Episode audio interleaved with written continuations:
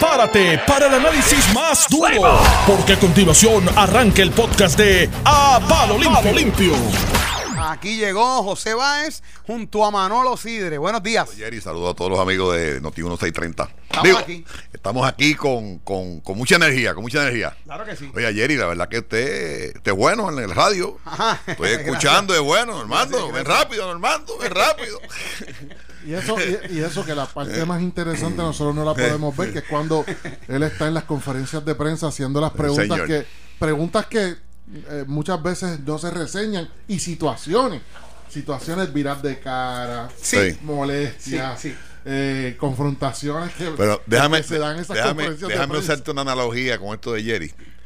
En mi negocio, que tú sabes que tengo panadería, el mejor contable que yo he tenido en mi vida, primero trabajó en el counter conmigo.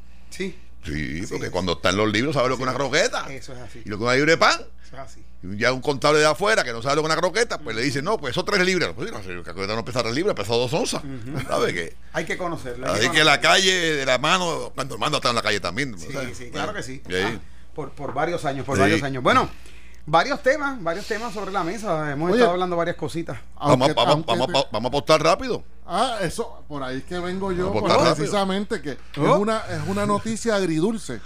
Eh, y es que ya hubo la primera actividad de apuesta, que es la famosa, eh, una decisión, esto nace de una decisión de, de la Judicatura del Tribunal Supremo de los Estados Unidos, que autorizó en un momento dado a que los estados regularan las apuestas y la actividad apuesta en deporte. Y entonces Puerto Rico tan pronto se enteró de eso, el gobierno y los legisladores quisieron insertarse en esa industria que puede generar, eh, se estima que puede generar entre cuarenta y pico y sesenta y pico de millones al año al erario.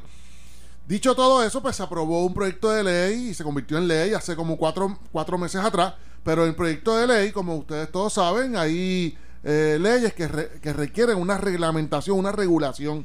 Y el, el proyecto de ley aprobado por legislatura y convertido en ley por el gobernador o gobernadora, eh, mandaba y ordenaba a que la comisión de apuestas, una entidad gubernamental compuesta por miembros en su mayoría del gobierno, pues aprobar un reglamento donde se regulara eh, la certificación y la registración de esas compañías. ¿Por qué? Porque, porque las apuestas dan un poco de miedo. eh, Las apuestas. Que sí, eh, dan hay- miedo. Dan miedo, Sí, correcto. sí. Y las apuestas, pues las apuestas pueden en- envician. Hay personas que se envician con las apuestas, pierden su casa, Eh, pierden es su matrimonio. Money laundering completo. Mo- correcto, lavado de dinero. Así es que no es una industria que se vaya a ver con, con ligereza, tiene que regularse. Eh, no empieza todo lo que yo he dicho. El reglamento hace cuatro meses no se ha aprobado y no empieza a que no se ha aprobado. Ya llegó una compañía, se pasó por el por donde no le da el sol, el que no se haya eh, aprobado un reglamento eh, y celebró ya una actividad Ah, en un hotel, en un hotel y una premio actividad- con medio millón de y billetes. premio con medio medio millón de cascajos. Y señor.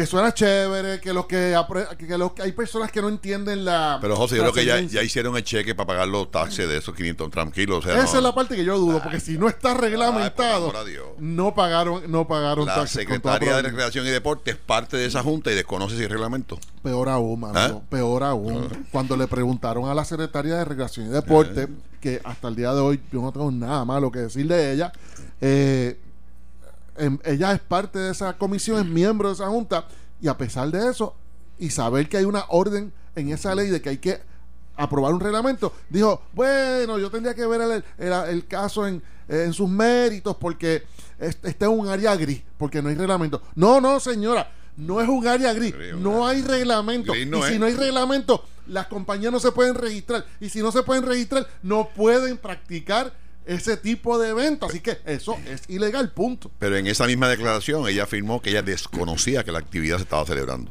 O sea, que aparte del área gris, es una zona de, completamente libre. Pero aquí hay que traer dos cosas a la mesa. que ¿verdad? Una de ellos es que, aunque el reglamento debió estar firmado hace cuatro meses, esto es fue, un- esto fue un mensaje de un mensaje de Estado del gobernador hace dos años. Oye, es verdad. verdad. Y lo segundo, que las galleras iban a ser centro de apuestas. No, No, no, es que volvemos a lo mismo, es que la memoria no te se nos olvida. Yo no recordaba. Entonces- y lo segundo que dijiste particularmente, seguro. iban a, a monetizar la, la existencia de las eh, de la eh, Gallera. de la Gallera. gallera, De la gallera. para darle algo para recuperar lo que están perdiendo por la actividad Definitivamente. Entonces, que ahora las galleras pueden pueden apostar, pueden hacer abrir un centro de apuestas de todo lo que usted quiera apostar, más en la actividad de gallos que ya está firmada y que irá a un tribunal y que el tribunal decidirá. Y si el gobierno federal no le interesa, que a mí creo que no le va a interesar mucho, aquí se seguirá jugando gallo y las, y las galleras serán centros de apuestas legales en Puerto Rico, además de apostarle al gallo. O sea, que cua- ¿cuál es el problema a fin de cuentas? Aparte de que, o sea, el problema es el gobierno en todo lo que hemos dicho. Uno, que no sabía. Dos, que, si, que ahora que sabe no le importa eh, ejercer la ley y los que están respetando la ley, porque yo sé que hay múltiples compañías que están esperando que el reglamento se apruebe y esas múltiples compañías De- de cabeza están respetando el, el hecho de que el reglamento no existe y no han celebrado ninguna actividad. Pero aquí se le permitió una, se le está permitiendo, se están, están pas- haciéndose la vista larga para que esa compañía, para no, oye, penalizarla, porque ahora mismo si no hay reglamento, eh, quiere decir que esa ley no existe, para, no se puede ejecutar, y si no se puede ejecutar, pues las apuestas son ilegales, por, to- por lo tanto, fue una actividad ilegal. Y, pero no podemos dejar pasar por alto lo que tú dijiste.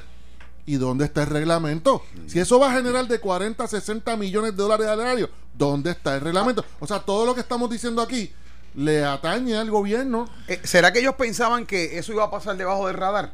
Déjame hacerte una analogía. En uno- un- porque lo que uno piensa que puede suceder no siempre sucede. Y hay veces que inclusive no sucede y nos y nos, nos señala de alguna forma. En una ocasión, esto, me, esto es una experiencia personal. Voy a llevar a un amigo a coger, a coger un examen hace muchos años. Y ese, él llevó a otro amigo, otro amigo en común, y dijo, mira, él también va a coger el examen para trabajar en, en X agencia eh, de seguridad. Cuando vamos llegando al lugar, los amigos míos que conocen la anécdota deben estar riendo por una anécdota un poco graciosa, pero para que tú veas que la comparo con esto, porque a lo mejor dijeron, dale para adelante, eso no- nadie se va a dar cuenta. Y cuando vamos llegando ya al lugar, salimos obviamente de madrugada, desde el pueblo de Juanadía, yo soy juanadino. Salimos de madrugada, cuando llegamos al área metropolitana, salimos de noche, como dice la parranda, y llegamos de día, como dice la canción. Cuando llegamos acá, ese muchacho, ese amigo nuestro, va sentado en la parte de atrás del vehículo. Y cuando ya estamos a dos curvas de llegar al lugar, dice, ay, Jerry, qué problema. ¿Qué te pasó? Traes un zapato brown y no negro, porque me los puse con la luz apagada. Y yo comienzo a convencerlo porque en aquel tiempo, pues no es como ahora, que a toda hora tú ibas a cualquier lugar y, y una farmacia donde y, y- y solucionaba la situación. Yo empiezo a convencerlo de que ya estamos aquí, tú no debes de coger este examen. Si hay que explicar, explicamos, no te preocupes, vamos para adelante. Y le dije, mira, en resumidas cuentas, háblale seguro a la gente que ellos te van a mirar los ojos, nunca se van a dar cuenta. Seguro. Y así entramos a la agencia. Cuando entramos a la agencia, en la recepción nos hablan y nos dicen, mire, usted que no va a coger el examen debe esperar aquí, sentado aquí en este lobby, y ellos que suban a coger el examen. Tan pronto el ascensor, la puerta del ascensor se cerró, la persona que estaba allí me dijo, ese tipo es loco, anda con un zapato negro y uno brown. a lo mejor pensaron, mira, dale para adelante con esto que nadie se va a dar cuenta. Sí, sí, sí. ¡Pa! Pero mira, Salió a la luz. Pero lo, sí. lo grande de todo este, este cuento es que, de esta situación, es que valida y revalida que este es un país de ley sin orden. Wow. Hay muchas leyes. Si hay leyes, para Hay sacar la leyes. legislatura dos años, Hay muchas leyes. para eliminar leyes nada más. Lo que no hay es orden. Lo que no hay es orden. El Y enforcement, sostiene- aquí no hay enforcement, eso es todo. Y lo es mucha- todo. muchos juristas los- lo sostienen, que Puerto Rico está sobre Por amor a legislado. Dios, Por amor a Dios, por amor Bueno, a y Dios. como te dije, ¿sabes? Yo, yo sí me quejo de que el reglamento no exista. Cuando tal vez, yo no sé cuánto tiempo le dan, usualmente le dan entre cuatro meses y seis meses a la, a la agencia correspondiente para que genere el reglamento. Yo no, yo sé que es un proceso complicado y todo lo demás. pues, a- ante la falta de reglamento, Pero tenemos ¿Por qué la pero, pero hay un de- peligro inminente rápido ahora. Y es que están oyendo Noti 1630, están oyendo que no hay reglamento, convocan a cinco burócratas, hacen un un reglamento de 525 páginas que no puede venir nadie. Ese es otro problema. y lo hacen en un día. Y lo hacen un día. Sí. Ese es el otro problema. Así Sí. que Pero, pero, pero justificar y justificar y, y dar razones de que ese, de que eso está en un área gris, mire, secretaria de, Recre- de Recreación y Deporte, no está en un área gris. ¿Hay o no hay reglamento? Si no hay reglamento, no es un área gris. La ley, la ley aprobada por legislatura y, y el Ejecutivo dice que tiene que haber reglamento. Y punto. Nos guste o no nos guste. Yo voy a tomarme un café. ¿Ustedes creen que esa explicación baje en lo que yo me tomo el café? Sabe Dios, sabe Dios si aparece un Bueno, reglamento. pues, pues, tú no juegas gallo, ¿no? No, de Juanadiera. no. Juanadiera, una Bueno, gallera pero buena. hay- hay- en Juanadía hay gallera, Eso está, hay gallera en ni- Villalba, hay gallera en. Ponce, En estamos Coamo. rodeados de Oye, galleras. vamos, a, Manuel. vamos a explicar un momentito lo, lo que podamos, ¿verdad? En cuanto a eso. Si es que Claro que tómate sí. el café y te. No, te- no, nos, veremos, nos veremos ahorita. Sí, te, y, te- y- Si vas a una explicación, les prometo que vengo en forma. y Muy si bien. hay un pop-up este, que tú estás bien pendiente a todo lo que pasa, de que se aprobó ya un reglamento en, cinco minutos, pues nos dejas No, saber. no, que nos envía la copia del reglamento para poder discutirla. Y entonces la discutimos aquí en dos minutos y ya, se resolvió. A mí la canción se titula Es que lo Es que lo dudo. Mira, oye, eh, eh, la verdad que el- ese proyecto de ley eh, que está pendiente y la gobernadora precisamente, pre- eh, con toda probabilidad lo va a afirmar, que es lo de los gallos. eh, o sea, yo no puedo decir que, y nadie puede cuestionar lo débil que es, porque es un planteamiento bien débil jurídico, pero hay que dar las luchas, hay que dar las luchas. El decir no se puede y no va y ser negativo y pensar que ese proyecto de ley, que eh, lo- hablamos un momentito de eso ahora, que no se va, que no va a ser aprobado porque va a ir en contra de las leyes federales, en principio eso todo, todo, todito, todito es cierto. Pero, y, y- y cuando yo veo eso, sí, como yo, yo no tengo tanta esperanza ya y dudo mucho de las intenciones de los políticos, este, y más aún en este momento que estamos De en la un- verdadera intención. Sí, la verdadera intención a mí me tiene cara de que es puramente política porque mira cómo tienen los galleros. Los galleros están emocionados. O sea, esas la gobernadora se ganó a los galleros ayer con ese proyecto. Pero galleros, galleros, les voy a decir, ¿sabes? Traten de verlo esto en una justa, justa perspectiva. Y digo, y no fue ella la autora, no es ella la autora del proyecto. Eh, el autor del proyecto, no recuerdo ahora quién es, un legislador. Este, Ella lo. Yo lo leí, no me acuerdo ahora, no lo apunté. Pero ella, ella, a fin de cuentas, el gobernador el que se lleva casi todos los galones cuando se aprueban ese tipo de. Bueno, lo firma y definitivamente al firmarlo, pues se lleva el galón. Pero lo cierto es que, mira, yo escucho a los galleros haciendo una comparación con eh, de ese proyecto con la industria del cannabis medicinal y no es lo mismo. Este, en Estados Unidos, si una ley dice que se prohíbe en Estados Unidos comer chicle y no, di- no dice una excepción de que entonces se le permitirá a lo, de hecho, como, como lo de las apuestas, que se le permitirá a las jurisdicciones de Estado a, que, que estén a favor de comer chicle, que lo regulen. Si eso no lo dice taxativamente, no lo podemos hacer. Y es un campo ocupado por la ley federal. o sea, Bueno, en pero- principio pero- eso es lo que hay. Pero el caso del cannabis, José, y corrígeme, yo no, no soy un duro en esta parte legal. Este, pero el caso del cannabis, yo creo que el gobierno federal ha, ha mirado para otro lado. eso es así, todavía Porque no. si quisiera mirar, lo cierra mañana. Sí, correcto. Porque, Lo cierra mañana, Porque o sea. la ley de sustancias controladas federal te digo. no se ha Y modificado. aún así, todos sabemos que esta industria del cannabis eh, no puede depositar dinero en los bancos, no puede hacer transacciones Por eso mismo. interestatales. Por eso mismo. Por eso mismo. O sea, Porque sigue que, siendo ilegal a nivel que- federal. Que si, y es importante a nuestros amigos, ¿verdad? Del deporte de gallos en Puerto Rico, que son muchos y muchos, sobre todo en el centro de la isla. Si esta acción de la gobernadora provoca que el gobierno federal la impugne en los tribunales, se acabó el evento. Más allá, Manolo, más Acabó el allá, evento. más allá. Que no, que Que- esto no es, esto, que te- esto no es fiesta. Sí, correcto, que tengan cuidado. Yo lo que le digo a los a los galleros, como no- como Sánchez Acosta y yo vacilábamos, que yo le decía, que esto es lo que tú le dices a los políticos, y él decía que se cuiden, pero yo le digo a los galleros, con cuidado, con cuidado, no vayan a pasar, y a los, y a los galleros que conozco, que aprecio muchísimo, tengo amigos galleros heavy, heavy, y le digo, cojanlo suave, yo no quisiera verlos a ellos con un problema con el FBI y con Fiscalía Federal. ¿Por qué? Porque este proyecto de ley no invalida, no invalida el proyecto de ley federal, eh, el Farm Bill, de, el último Farm Bill, que es el, el que se aprueba, o sea que los Farm Bill se aprueban cada cuatro años, pues el último que se aprobó establece claramente que la las peleas de gallos son ilegales. Yo no lo aplaudo, no estoy juzgándolo, pero si yo fuera abogado de un gallero y me llega a mi oficina y me dice qué hago, honestamente yo, que soy conservador con, yo no quiero tener problemas con la ley ni más riesgo, yo diría, mano, ten cuidado, pues es que la realidad es que el Estado de Derecho es que eso es ilegal. Eso es ilegal y si el FBI, no importa cuántas leyes se firmen aquí y cuántas, y cuántas, cuántas veces se vaya al tribunal, eso no eh, paraliza eh, temporariamente la implementación de la ley federal. Quiere decir que aunque se firme la ley estatal que se está hablando, que se está celebrando hoy, todavía tú, cuando vayas a una gallera eh, y, eh, y- y llevas a cabo una actividad de pelea de gallo, estás cometiendo un, un delito federal, un acto ilegal pero- federal. pero- pero yo, yo ahora me, me, me- me- me pongo en la, en, la, en la silla del gallero, ¿verdad? Claro, sí. O sea, si la gobernadora de este país, el gobernador de este país, firmó una ley que autoriza las peleas de gallo, desde mi punto como residente de Puerto Rico, yo estoy cumpliendo.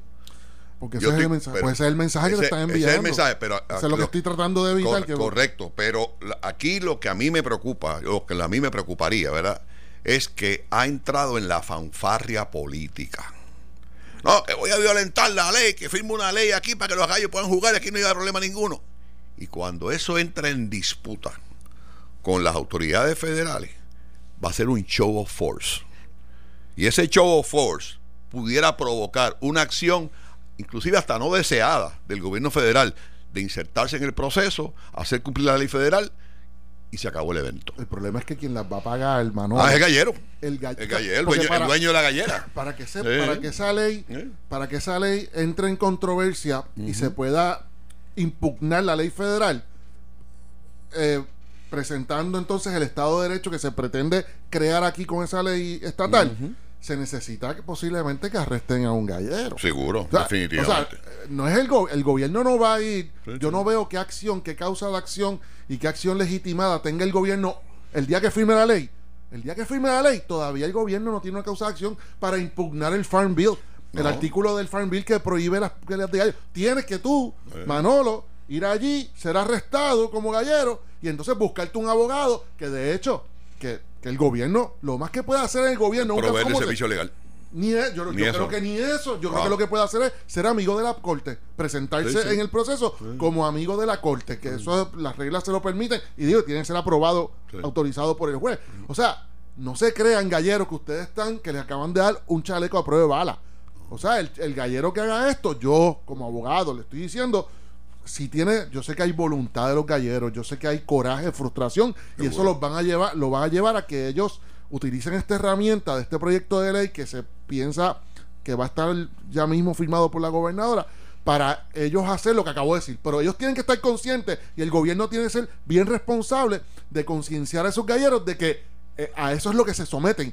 No le puede estar diciendo, ah, ya no se preocupen, que esto está resuelto con este proyecto de ley. Cuando ella le dé la licencia para operar, ya está resuelto. Eso no es así de fácil. Sí, sí. No Entonces, es- otro mensaje para la grada, otro mensaje para la Sí, grada. que pero nada, es alguna- importante que lo aclaremos, ¿verdad? y aquí lo bien, dijimos y... Bien, bien importante. Y, y otra vez, eh, eh, eh, es algo que, que, que, as- que requiere lo que muchas veces falta en toda esta cuestión, un proceso educativo, que la gente entienda la, la consecuencia, la decisión y la consecuencia de la decisión. Y me parece a mí que están hablando de la decisión y no de la consecuencia.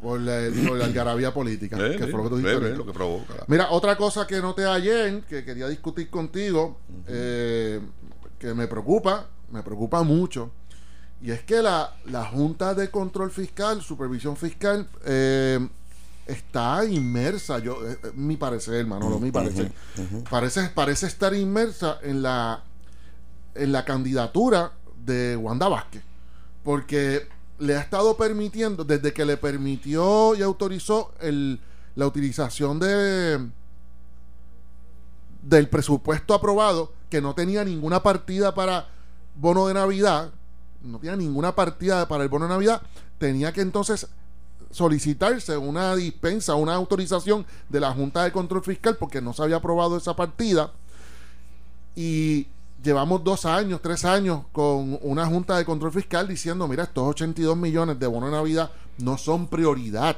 hay otras prioridades, hay otras prioridades. Si tú encuentras un dinero en ese presupuesto, le decía a Ricardo Rosselló, pero pelea a muerte y a la legislatura y ser, bueno, eso era, le costó una relación profesional a la Junta con los políticos, todos esos políticos, con alcaldes, con todo, el tema del- de los bonos. Y de momento, de allá para acá, que la Junta autorizó a Wanda Vázquez a pagar el bono, de allá para acá, incluyendo hasta el día de ayer, que también autorizó a...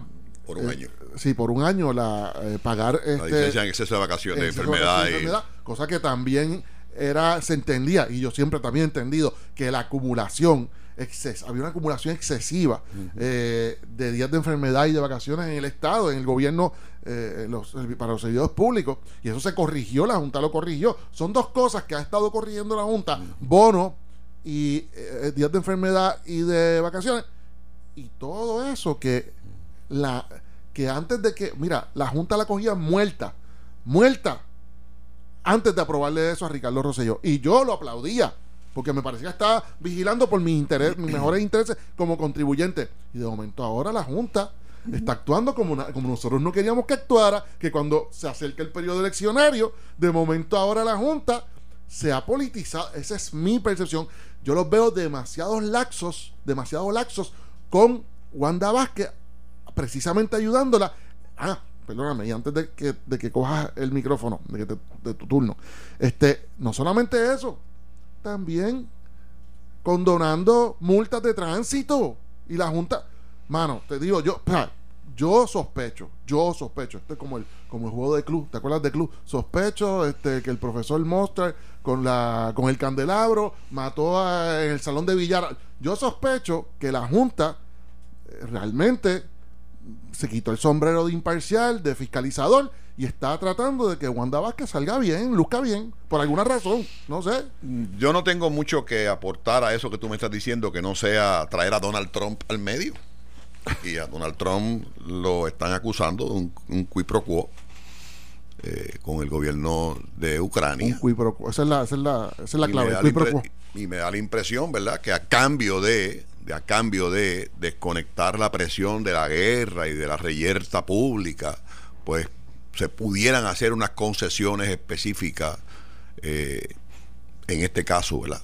Puede ser. Puede los que puede estamos detrás de un micrófono en estos momentos son, es percepción, porque no, no estamos allí. Mera suspicacia, Eh, mira, mera mera suspicacia. Pero, pero, pero me da la impresión que por ahí va la cosa. Lo que el país tiene que entender, lo que el país tiene que entender, y más ahora con este, este, este problema que hay con la jueza Taylor, que va supuestamente vamos a los tribunales a impugnar los, los acuerdos que se han hecho con los GOs y con COFIMA y posiblemente con la autoridad, que el proceso de quiebra de Puerto Rico parece que va para largo. Y te digo esto, José, y esto otra vez percepción. Puerto Rico ha dejado de pagar su deuda por cuatro años. En el banco, alguien, popular o cualquier otra, otra institución financiera, debe tener en su cartera de 14 mil a 15 mil millones de pesos guardados. Lo debe tener, lo debe tener. Ese dinero, ese dinero produciendo intereses, que produce intereses, Mm. pudiera provocar un exceso que diera para atender particularmente estos asuntos. Estoy, estoy, hablando, estoy hablando puramente de percepción. Es probable, Puramente de percepción. Lo que el país tiene que entender es que tarde o temprano, todas estas fanfarrias de que te voy a dar la vacación, que voy a pagarte el bono, no va a ser sustentable en un proceso final de quiebra. No lo va a hacer. No lo va a hacer. O sea, yo lo he visto, yo he visto esto en cosas tan triviales como un individuo que me, me ha debido dinero a mí en un momento dado. Y, y yo he podido ir al tribunal e impugnar que el tipo no me paga porque compró un carro nuevo. Dice, "¿Pero El tipo compró un carro nuevo, ¿cómo, que no me va a pagar a mí? Y el tribunal me escucha. ¿De dónde salió el dinero? ¿O usted cogió dinero de quien usted le debe para comprarse el carro nuevo? O sea que esto es importante que todavía, aunque parezca que estamos saliendo, no es así. La pala del digger no ha ido para adentro lo suficiente para traerse para acá todo lo que al final del camino. Por eso es que el, el esfuerzo público tiene, que no está, tiene que estar dirigido a hacer un gobierno eficiente, a hacer un gobierno productivo, porque de esa eficiencia y de esa productividad y de esas cosas que hoy, día ocurren que no son sustentables, es que va a poder salir los beneficios de los chavitos de la deuda, no van a salir. Y eso es algo que el país no acaba de entender porque sus líderes no se lo explican en arroz y habichuela y prefieren destruirlos con un embuste y no herirlos con una verdad. Pues Manolo, pero a mí lo más que me preocupa es que se está haciendo, que la Junta, nuevamente, percepción de mi parte, la Junta parece estar haciéndose, haciéndose cómplice en años preeleccionarios de eso, porque la Junta no, en los últimos dos años, como te dije, lo cogían muertos, muertos, antes de, de procrastinar y permitir el uso de sobrantes de los famosos sobrantes que se pasaba Ricardo Rosselló diciendo, pero es que hay sobrantes, hemos recaudado más, y le decíamos en todos los micrófonos, pero es que eso no son sobrantes porque tú los debes. Además, tú, ¿cómo tú vas a decir que hay un sobrante cuando se te, te está amenazando el secretario del Tesoro de Estados Unidos de que te va a quitar el beneficio de la No, te lo va a quitar, ¿eh? Te lo va a quitar. Tú tienes que guardar, guardar, guardar, guardar. Y mira lo que está haciendo ahora la Pero- Junta junto a Wanda. Mi, que- mi querido hermano, y el gobierno federal no es un experto moviendo la ficha. Eso, oye, no quiero llegar a eso, pero Bueno, ese, ese- el sabor que me deja en la boca a mí es ese, percepción. chico. Bueno, Manolo, vamos a coger un respiro, un brinquecito. y venimos de regreso con Manolo Sigre, José Bajen, a palo limpio.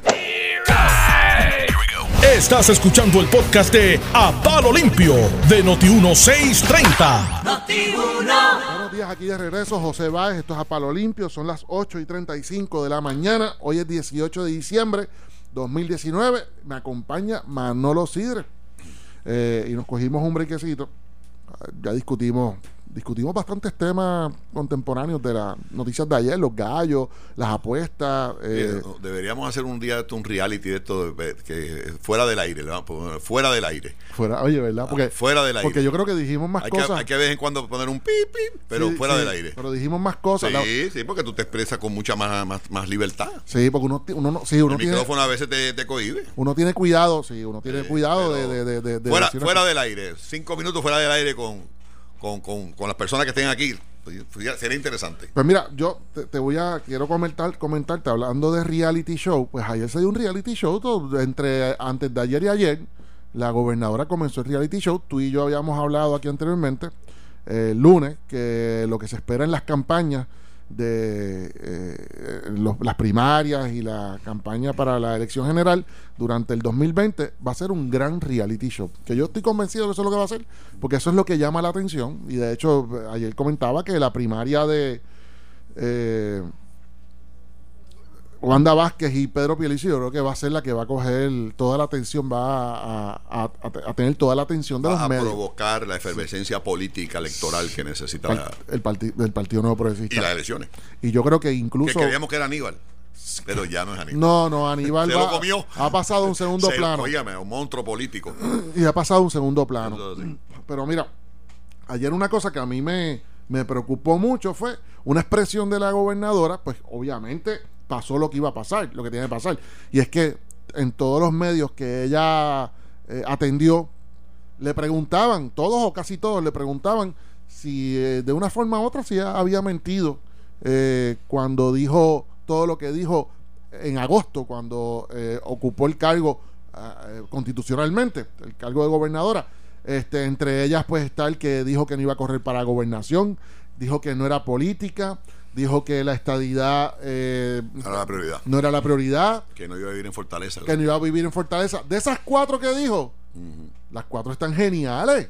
En un ambiente tan politizado como está Puerto Rico y con el odio que le tiene la gente, odio, Ah, odio, decepción, seguro. frustración que le tiene el, el- el puertorriqueño a pie a, a la palabra política y políticos, ella se vendió, ella no podía haberse vendido mejor. Parecía, en aquel momento parecía, a mí me pareció espontáneo, cándido, porque uno piensa que tú piensas que tú harías lo mismo. O sea que tú, tú hasta ese momento pensaste que ella era una, que no era política. que Yo no, ella- yo desde el primer día que ella juramento, yo siempre estuve en contra de ella porque yo, pero- el, el- pero- el historial político de ella y Ajá. profesional, a mí me, me- Pero como ciudadano, la le oíste esas cuatro cosas y óyeme, No, espérate, déjame reconsiderar mi, mi postura o no, no. bueno, más allá. Ah. yo, eh, las discusiones las tuve aquí en múltiples ocasiones con Normando Valentín y con José Sánchez Acosta, mucho antes que José Sánchez Acosta lo consideraran. Y ambos, ambos, eh, siempre se mostraban bien esperanzados en ella. Yo creo que el país, y yo creo que hay, hay- hay dos elementos también que me parece a mí que son parte de esas cuatro puntos que mencionas excelentemente. Uno de ellos cuando se desautoriza el contrato de la Autoridad de Energía Eléctrica con José Ortiz. Yo que estaba, yo estaba fuera de Puerto Rico cuando ocurrió eso y me acuerdo, era un contrato de 500 mil dólares. Correcto. Y lo otro fue eh, la cuestión de ciencia forense y la doctora Conte. O sea, Que, lo resol- que resolvió un asunto que no- llevaba no dos tenga- años. ¿sabes? Vuelvo y te repito, o sea, esas cinco cosas tenían, o seis cosas tenían a Wanda Vázquez, y estoy seguro que esas seis cosas, unido a otras cosas que habrá hecho, pues, y unido a estas personas que le hablan cerca al oído, que de hecho primera hora publica algunos de esos nombres, pues fueron cruciales a la hora de tomar una decisión y violentar una promesa, que no es promesa ahora, simplemente que lo dijo, de que no iba a ser una candidata a la gobernación. Eso mismo, ese, ese es el problema que yo tengo con esto, que ella ha logrado eh, diferenciar, le ha dado a entender a la gente que eso fue una expresión, no una promesa. Y así de forma simple, pues uno, hay personas que se van a comer el cuento. Lo que yo quería transmitirte es que al igual que José, Normando y muchas personas con las que yo hablaba, ella enamoró, sedujo, sedujo a todas esas personas diciéndole, convenciéndoles de que no era política, convenciéndolos de que no iba a dormir en la fortaleza, que no es importante si duerme o no duerme en la fortaleza. Que no es O importante. sea, no, no, lo que Ah, digo que, no, no, lo que digo que no es importante si ya duerme o no, lo importante es la- el, el mensaje El- que lleva, el poderoso mensaje que lleva una persona al decir, yo no voy a dormir en la fortaleza. ¿Por qué?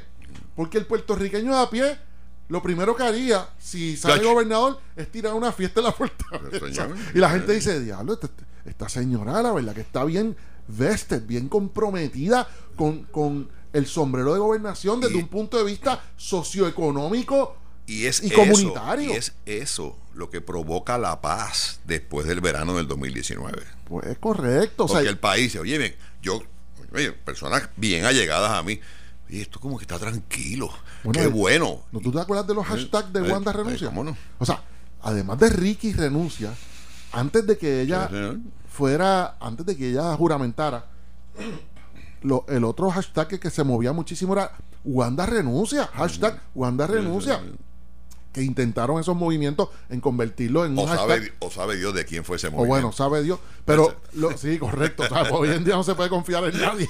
alguien, alguien vio, alguien vio desde, desde el Senado, perdón, desde algún punto que eso iba a pasar. Sabe Dios.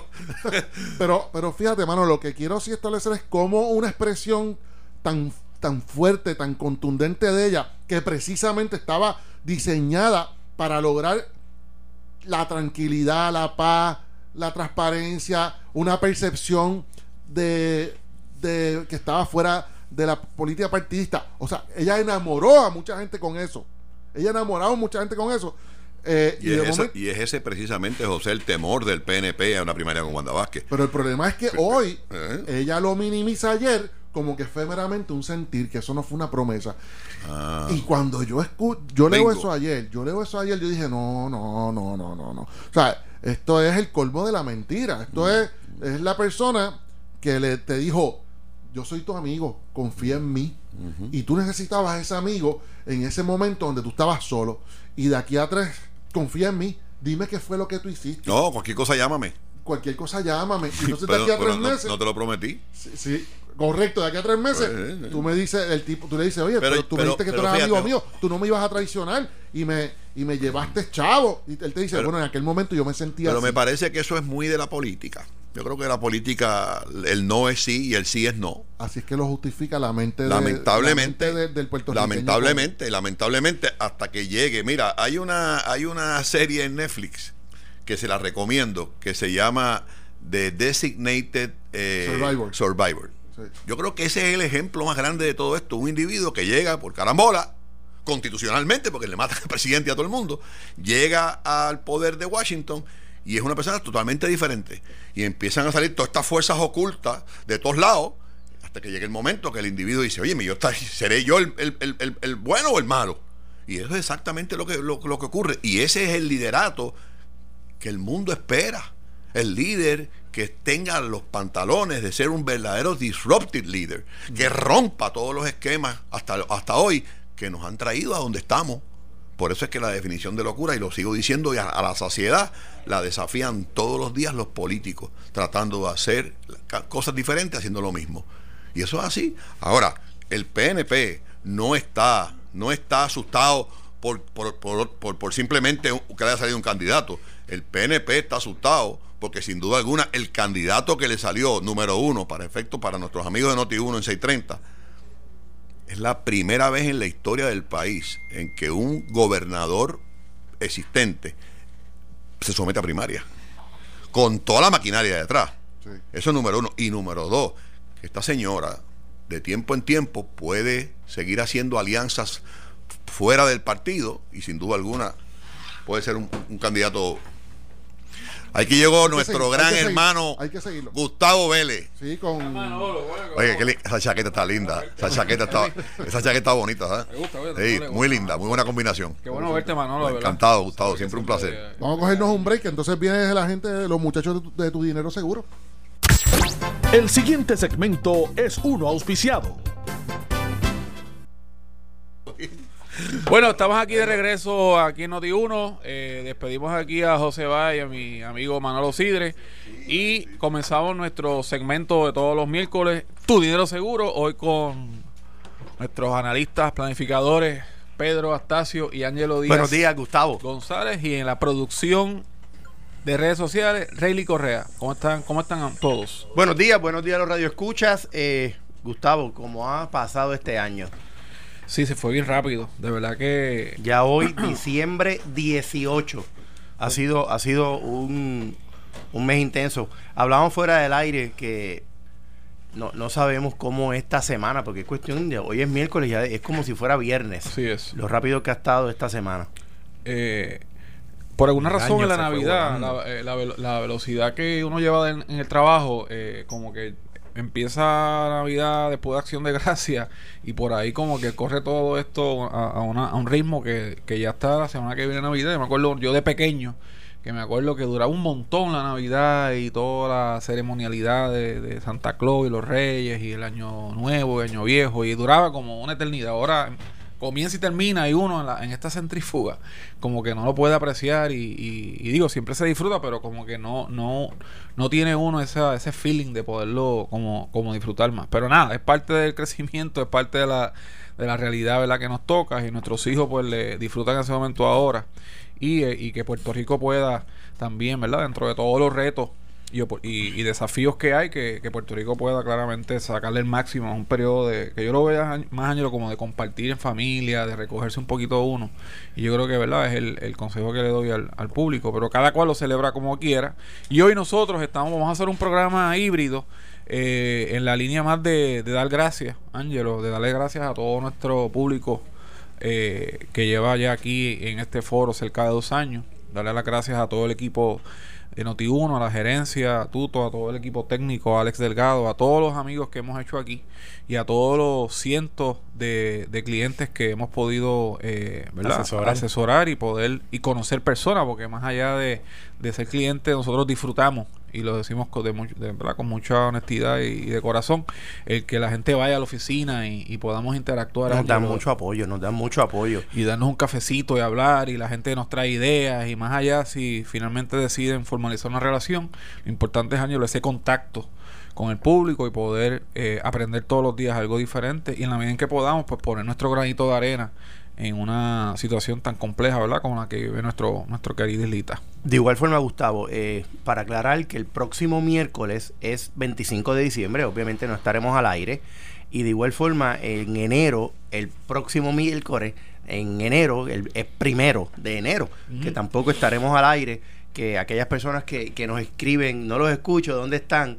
Dejarles saber desde ya, ¿verdad? Que esos dos miércoles, pues nos tocaron días festivos, pero mucho cariño y mucho amor para ellos. Y mira, y antes que entrar ya al tema que queríamos compartir hoy, que es un poco la, visión al 2020, eh, nuestro equipo de economistas va a estar elaborando una serie de análisis sobre distintos aspectos, tanto a nivel de Puerto Rico como de la economía de los Estados Unidos, y vamos a estar subiéndolo a la página de economiapr.com como a las redes de eh, tudineroseguro.com y en Facebook.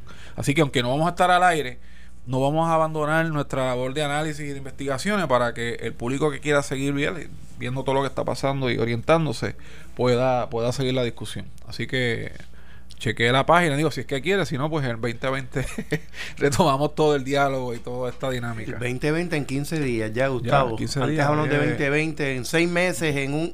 Oye, 15 días ya 2020. Sí, y Este- habla- hablando del 2020, eh, queríamos empezar un poco, ¿verdad? De, de la, de lo que vemos para la economía de, esta- de Estados Unidos. Yo creo que la noticia más importante, terminando el 19, fue lo que ocurrió la semana pasada, el acuerdo que eh, llegó el gobierno de los Estados Unidos con el gobierno chino eh, donde básicamente aterrizan un acuerdo para eh, cesar la guerra arancelaria. Eso llevaba cerca de año y medio. Eso es así, Gustavo, desplomó los mercados, los volvió a poner arriba y recuerdas que antes a este acuerdo habían dicho que iban a dar dos meses eh, desde el punto de vista de un semiacuerdo y finalmente dijeron que no había acuerdo. Exacto. Y ahora entonces salió Donald Trump diciendo que sí, que va a haber un acuerdo arancelario. Y lo que venía ahora, que era este domingo, que se quedó sin efecto, eran aranceles del gobierno de Estados Unidos a toda la producción el de electro, electrónicos, de televisores, celulares producidos en China. Y eh, China iba a meterle más aranceles a, la- a los productos agrícolas de Estados Exacto. Unidos. ¿Sabe? Que esto era una guerra a muerte, donde ambos gobiernos iban a dispararle directo a, a los centros económicos más importantes. En el caso de Estados Unidos, la base política del presidente actual Donald Trump. Así que eso se aleja y lo que ha provocado es un optimismo desde punto de vista de que la economía norteamericana, que goza de unos índices muy fuertes a nivel de empleo, los mercados bursátiles, el consumo, hay unos retos ahí, pero en el agregado, la economía norteamericana con este acuerdo puede entonces entrar en un 2020 más cómodo y se alejaría, por el momento no es que no es definitivo, una recesión, que era un temor que había, yo creo que todavía hay algo de eso. El otro riesgo que queda más, más presente es una, un residenciamiento ya la Cámara Federal aparentemente ya bajó los cargos contra Trump. El Senado veo imposible o improbable que lo, que lo residencie, pero ese ruido político va a perseguir al presidente en el 2020. Así que eso es Estados Unidos, ¿verdad? De cara a lo que vemos. Y eso ha provocado que muchas, tú me hablabas ahorita de cómo las personas viendo todo esto, la emigración masiva que está viendo anualidades, si quieres un poquito traer ese tema, antes Eh, de quizás hablar un poquito de Puerto Rico, para entonces dejarle a Mira, antes que- de eso, eh, como tú dices, Gustavo, los radioescuchas conectados, saludos a José Correa, José Correa en Correa Tire, Ah, que, saludos está, a que Josué, está sí. conectado. Incluso Gustavo me está diciendo aquí que te consulte, que tiene algo que consultarte referente a un trabajito de un shopping center. Muy bien. Así que después del aire, Saludos, saludos. te llamamos. Bueno, pues mira, Eso, pero se me queda Ajá. lo de Puerto Rico, pues quizás pasarte la Sí. foto completa. En Puerto Rico el cuadro no es muy, eh, de cara al 2020, no es muy halagador. Eh, los indicadores siguen demostrando una debilidad, ¿verdad? Como dice across the board, en, en todos los sectores vemos un debilitamiento en gran medida que se acabó el dinero original post huracán y no hay inyección nueva de dinero nuevo, no hay nada ejecutándose que cambie la dinámica local. Y obviamente eh, eh, lo que vemos ahora una eh, comienzo prematuro de la campaña electoral donde todo el mundo se va a hacer política. Así que, que se- yo creo que el cuatrienio el punto de vista de los temas importantes se acabó o sea yo creo que el 2020 aquí va a ser pura política eh, y los temas de la economía el tema de la deuda el tema de energía eléctrica ¿sabes? todos los issues serios quedan pospuestos hasta el 2021 Estoy yo creo que contigo. eso es bien peligroso porque aquí hay un montón de problemas y todos los hemos enumerado. ¿Qué implica eso? De que entonces el consumidor local, ese comerciante, ese inversionista, ¿qué nos está diciendo? Mira, yo me siento más seguro colocando mis activos financieros en instrumentos que no tengan que ver nada con Puerto Rico, porque aquí yo no veo certeza. Mucho dinero saliendo de Puerto Rico. Capital, gente eh, sacando, emigrando su capital a, a bancos en los Estados Unidos. Y eso es malo, Ángelo. Yo creo que lo ideal hubiera sido, lo hemos reiterado, que se alineara el tema de Puerto Rico la economía americana para que hubiera una, una especie de sincronización. balance. pero, de balance. Gustavo, pero eso no ocurre desde el 2012. Por eso, pero pero la oportunidad vi- la, la tuvimos ahora La tu- con, bueno. con el dinero federal, todo el tema de la quiebra, la Junta tratando de implementar cosas y, y lamentablemente ese desfase, ese descon- esa desconexión no ocurre. Estados Unidos cuando vio el precipicio con los chinos, Trump dentro de su locura dijo, basta ya, vamos a llegar a un acuerdo. Aunque quizás internamente quería destruir la economía china, que salió en estos días de está endeudada, las empresas chinas están altamente endeudadas. Yo creo que también Tú sabes las que cuando yo vi ese artículo me di cuenta que a China le conviene, yo creo que más que a Estados claro, Unidos. sí, sí. Cuando yo vi ese artículo dije, ah, qué bien. Sí, sí, yo qué creo que- bien. Ahora entiendo por qué devaloran la moneda y es que ellos están más embrollados que el mismo Estados Unidos. y es una caída de China, puede ser una situación bien complicada para la economía global. Así que eso es el cuadro, ¿verdad? Tanto allá como acá. eh, y dentro de ese contexto, Ángelo, que tú miras, que ves de cara a, a ese radio escucha y que tú y Pedro pueden entonces ya tirar unos lineamientos. Bien breve, para que futuro, pueda, sí. entrar. Mira, eh, ayer estuve en conversaciones con, con la compañía que nosotros trabajamos matriz. Eh, saludo a los facebooleros de ambos lados. eh, en donde me está Facebookero diciendo es la gente que nos sigue por que nos Facebook. sigue en Facebook. Ese es el nombre que le hemos Angelo bautizado. acuñó ese nombre. Sí, eso-. No, no- no está aceptado por la Academia No. de la Lengua Española. Solamente por mí. y creo que Pues- Israel lo, lo endosó. Ajá. Este, entonces, pues, eh, estaba hablando con Estados Unidos y me dicen que nunca habían visto tanta emigración de productos de mercado, meaning que el principal no está garantizado, acciones que han ganado mucho valor, moviéndose a productos indexados, en este caso, anualidades indexadas. Ellos me están diciendo que la gente les comenta, mira, es que yo he ganado tanto dinero que no me importa pagar taxes este año, porque peor sería un desplome 2020 y tener que, ¿verdad? No pagar taxes y... Y tener como una dicen- pérdida, como una en- corrección. En, el mercado, pelarme la rodilla significa que tus acciones bajarán de precio o tengas que pérdida. todavía está la posibilidad. La gente Está grandemente la posibilidad, Gustavo. Eh, hoy, esta mañana, yo estaba viendo cómo están los futuros y definitivamente hay mucha incertidumbre. No tenemos un- una certeza con esto de Donald Trump, aunque bien claro hay un preacuerdo con China que es bastante seguro, pero tampoco podemos dar certera porque no sabemos cómo va a reaccionar los mercados. Y dicho esto, los americanos en Estados Unidos, Lincoln Financial en este caso, me estaban mencionando claramente que debemos trabajar con productos indexados. Lo que estamos buscando es diversificar dentro de la Optible las cuentas que tiene con el fin de poder trabajar lo que es índice. Me explico. Tenemos cuatro cuentas. Control de volatilidad. Garantiza principal. La próxima cuenta que tenemos es un fondo AIM. Garantiza principal. La otra cuenta que colocamos dentro de la diversificación, cuenta fija. Garantiza principal. E intereses. Y- e intereses garantizados. Y número dos, esa sí da intereses garantizados. Gracias, Pedro. Y la última, pues está el SP500 Participation. Esto significa que tú participas de un 40% de las ganancias directamente del SP500. Promedio histórico del diseño, 8%. Así creo, creo que es una excelente oportunidad para aquellas personas que están buscando diversificar. Eh, me aclaran de la oficina, Samara me aclara, que los días que no vamos a estar aquí en el programa, que van a estar los teléfonos abiertos, y lo voy a repetir, 787-220-7775. Repito, 787-220-7775. Estamos ahí 24/7, ya que hay un voicemail para que puedas atender tu llamada. Gracias. Porque, porque Pedro no es tan, tan bonito con una corbata navideña. Eso. Porque Colores, Pedro, tiene- colores. Pedro de aquí va a salir directamente un cliente y tú y yo vamos a hacer el trabajo sucio, papeleo.